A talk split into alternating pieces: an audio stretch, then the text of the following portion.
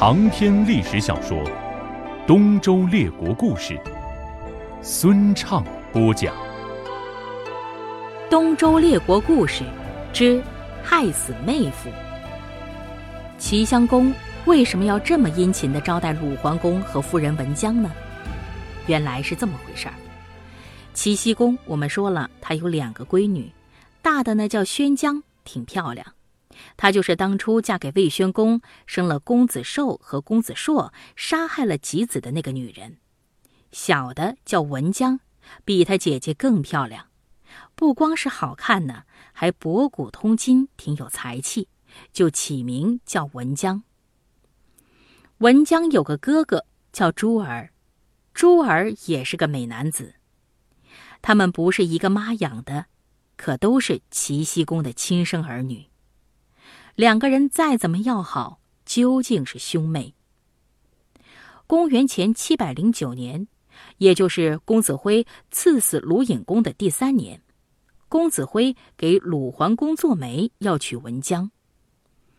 齐僖公为着郑国的公子乎不答应这门亲事，就答应了公子辉，把文姜许给了鲁桓公，定的是九月里娶亲。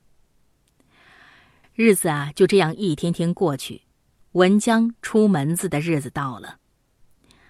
公子辉上齐国来迎亲，齐僖公答应他自己去送。珠儿对他父亲说：“妹妹出门子，咱们一定得有亲人送去才好。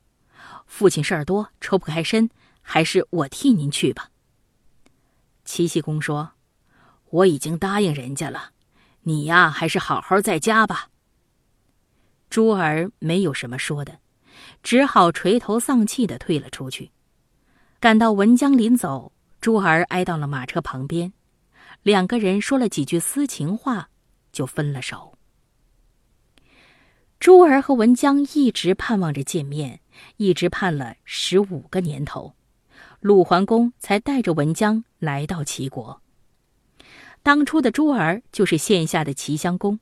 他一见文姜来了，就把打郑国的事儿搁下，挺殷勤的招待他的妹妹和妹夫。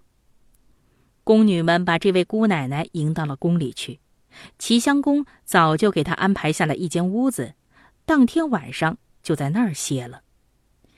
早上太阳晒了老半天，鲁桓公还没见文姜回来，自然就犯了疑心，他叫人去打听，才知道。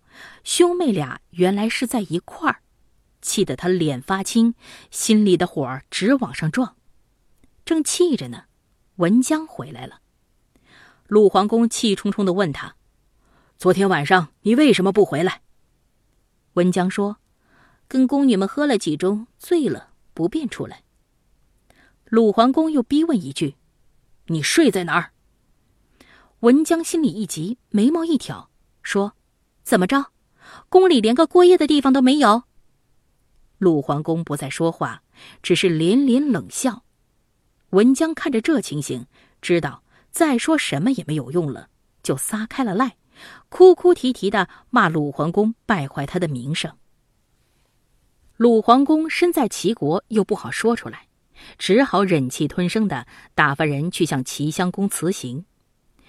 齐襄公自己也放心不下。就派个心腹去打听，那个人回来，把两口子拌嘴的事儿这么一说，凑巧鲁桓公派来告辞的人也到了。齐襄公一想，糟了，他就死命的留妹夫多玩一天，约他上牛山逛逛去。齐襄公在牛山大摆酒席，大臣们一个一个的向鲁桓公敬酒，鲁桓公一肚子的气。正好没有地方出，就一个劲儿的喝开了。喝的差不多了，齐襄公叫公子彭生扶着他上车，送他回公馆，嘱咐他留神抱着。公子彭生在车里抱着醉了的鲁桓公。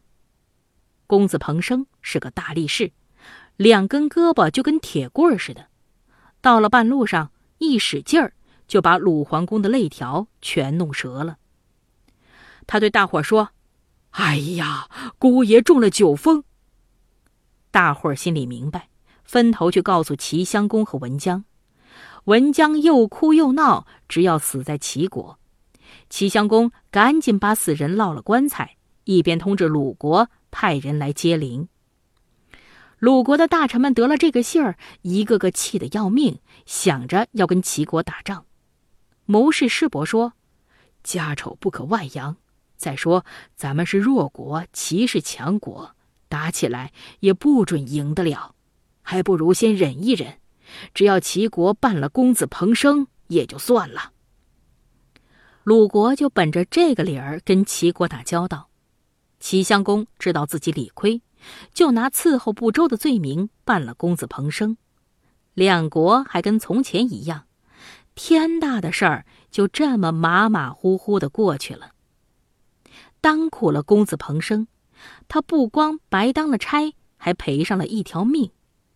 知道这事儿的人，也有替他叫屈的。